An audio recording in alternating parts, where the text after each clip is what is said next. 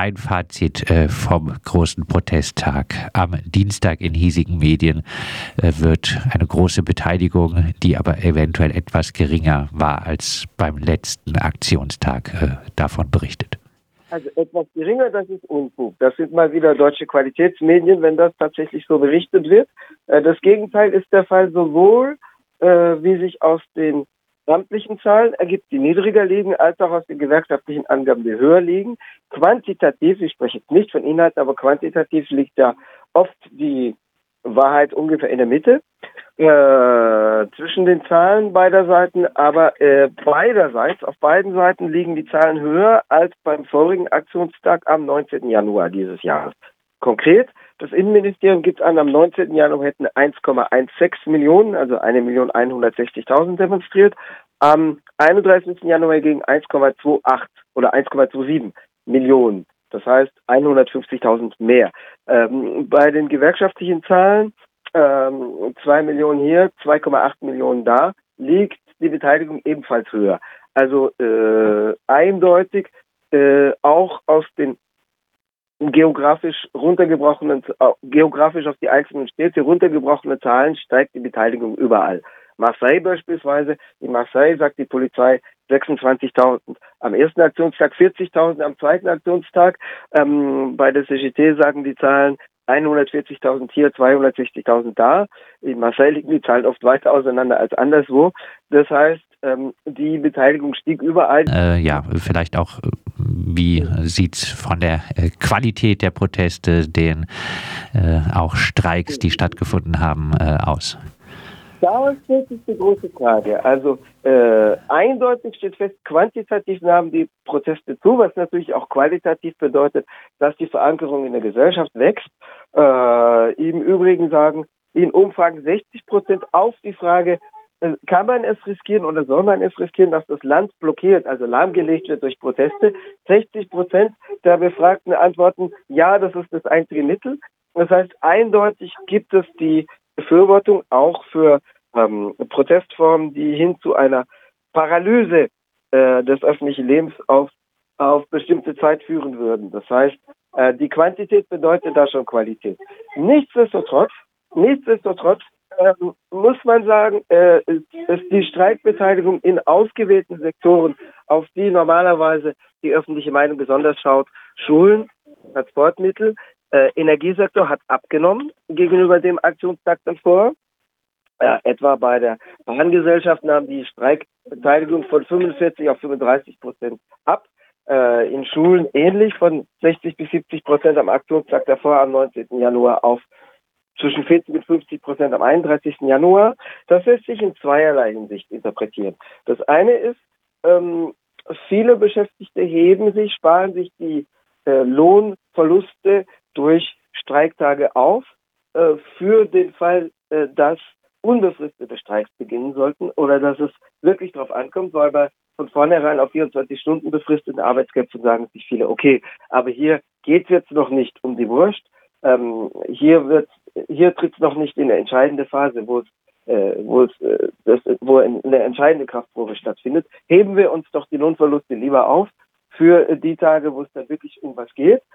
Das zweite ist, dass sich die Beteiligung, dass die Beteiligung breiter gestreut war am zweiten Aktionstag, weil wenn es so ist, dass die normalerweise als Zugpferde auftretenden Sektoren, also Transportbetriebe, Schulen, Energiesektor, weniger beteiligt waren, wenn aber quantitativ die Beteiligung wuchs, egal was deutsche Qualitätswurstmedien behaupten oder nicht, die Beteiligung wuchs, dann, dann bedeutet das ja auch, dass andere Sektoren wiederum stärker eintraten das heißt, etwa die Privatwirtschaft, äh, in der die gewerkschaftliche, der gewerkschaftliche Organisationsgrad niedriger liegt, wo also auch die Streikbeteiligung oder Demonstrationsbeteiligung normalerweise niedriger ausfällt.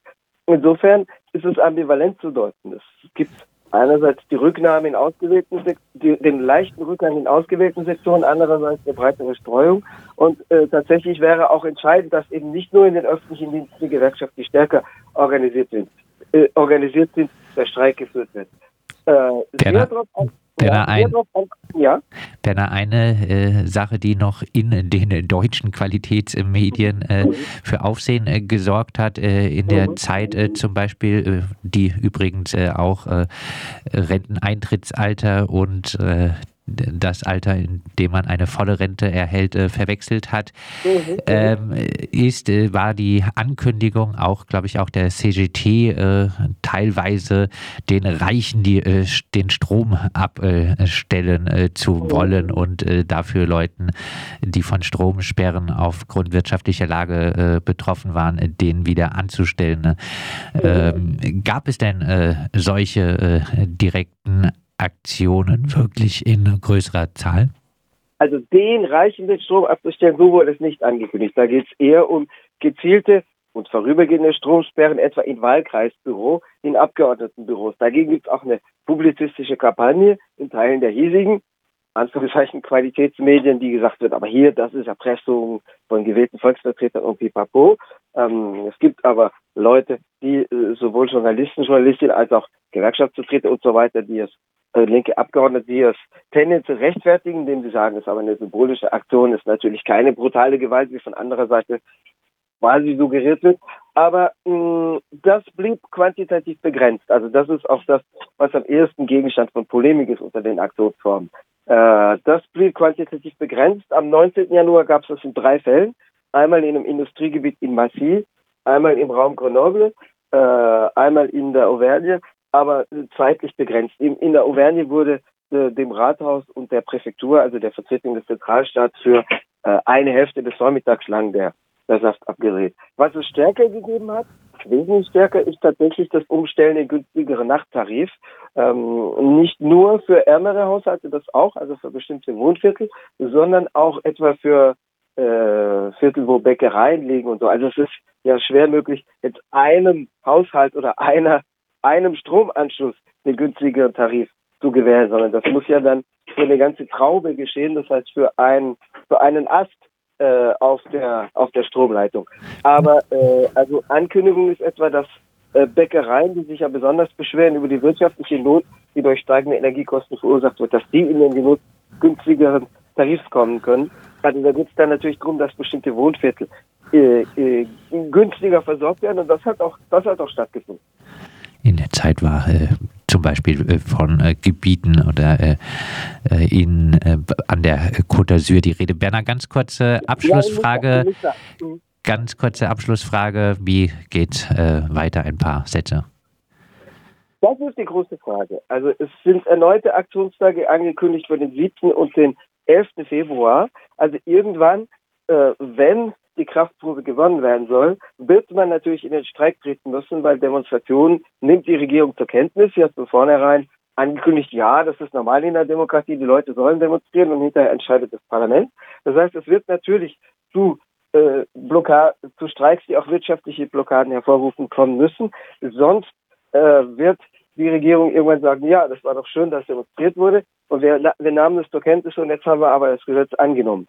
Das Gesetzgebungsverfahren ist ja beschleunigt, dadurch, dass, das, dass der Text zur sogenannten Rentenreform als Haushaltsgesetz deklariert ist, als Zusatzhaushalt zum Budget der Sozialkassen äh, von 2022. Das sorgt für ein zeitlich reduziertes Gesetzgebungsverfahren. Das ist am 26. März definitiv zu Ende, weil wenn am 26. März nach 50 Tagen Befassung des Parlaments kein, äh, kein Text verabschiedet ist, dann äh, kann die Regierung auf dem Verordnungsweg den Haushalt verabschieden. Das dient dazu, dass Staats- und Sozialhaushalte nicht blockiert werden, wenn irgendwas ja finanziert werden muss, damit eben nicht zu einer Haushaltssperre wie in den USA zum Shutdown kommt.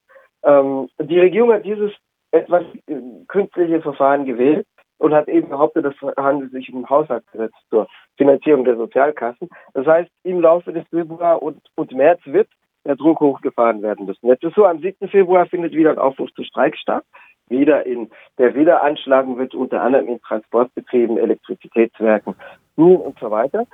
Die Frage ist, wie es weitergeht. Bei der Bahn etwa rufen zwei Gewerkschaften von vier, die als repräsentativ, also tarifrecht anerkannt sind, die CGT und SÜD, also die beiden Linkeren, zum Weiterstreiken am Abend auf, also zum unbefristeten Streik. Die anderen, äh, die beiden anderen äh, oder die, äh, die beiden anderen als tariffähig anerkannten und die übrigen, also ÜNSA, FO, CFDT hingegen nicht.